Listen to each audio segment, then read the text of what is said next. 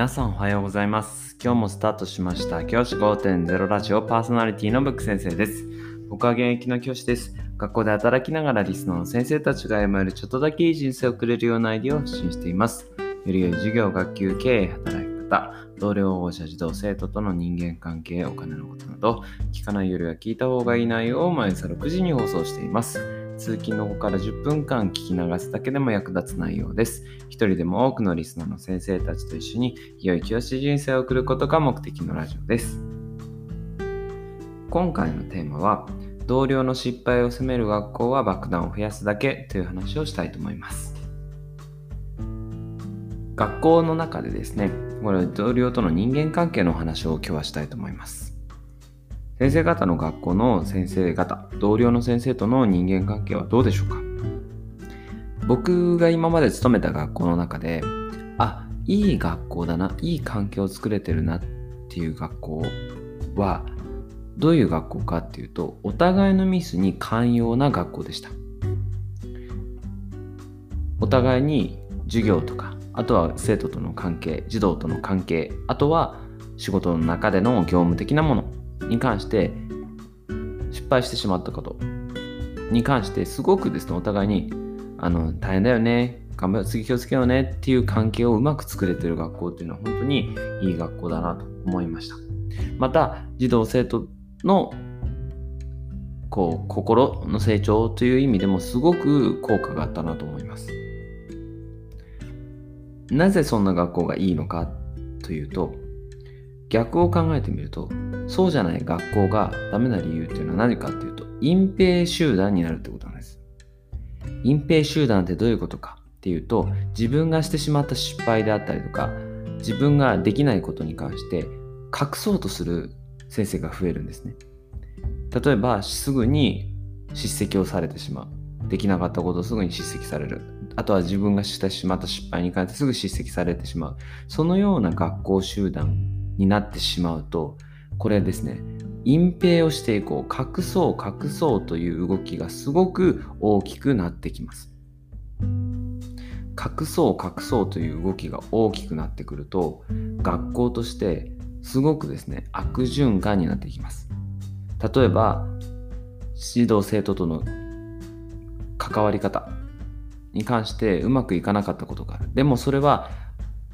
管理職に伝えたり上司に伝えると指導されてしまう。じゃあ隠し言わないでおこう。そうなってくると児童生徒自体がと先生との関係も悪くなりますしその児童生徒が例えば不登校になったりとか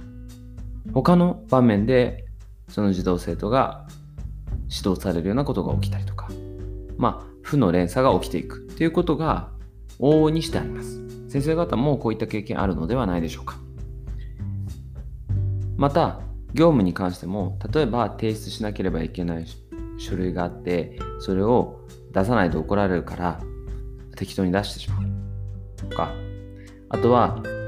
お金の管理とかで例えば金銭的なものでお金がなくなったとか言った時に言うとバレてしまうから言わないでおこうとか。まあそういう極端な例ですけどそういったことが続くとですねやはり学校として組織としてすごく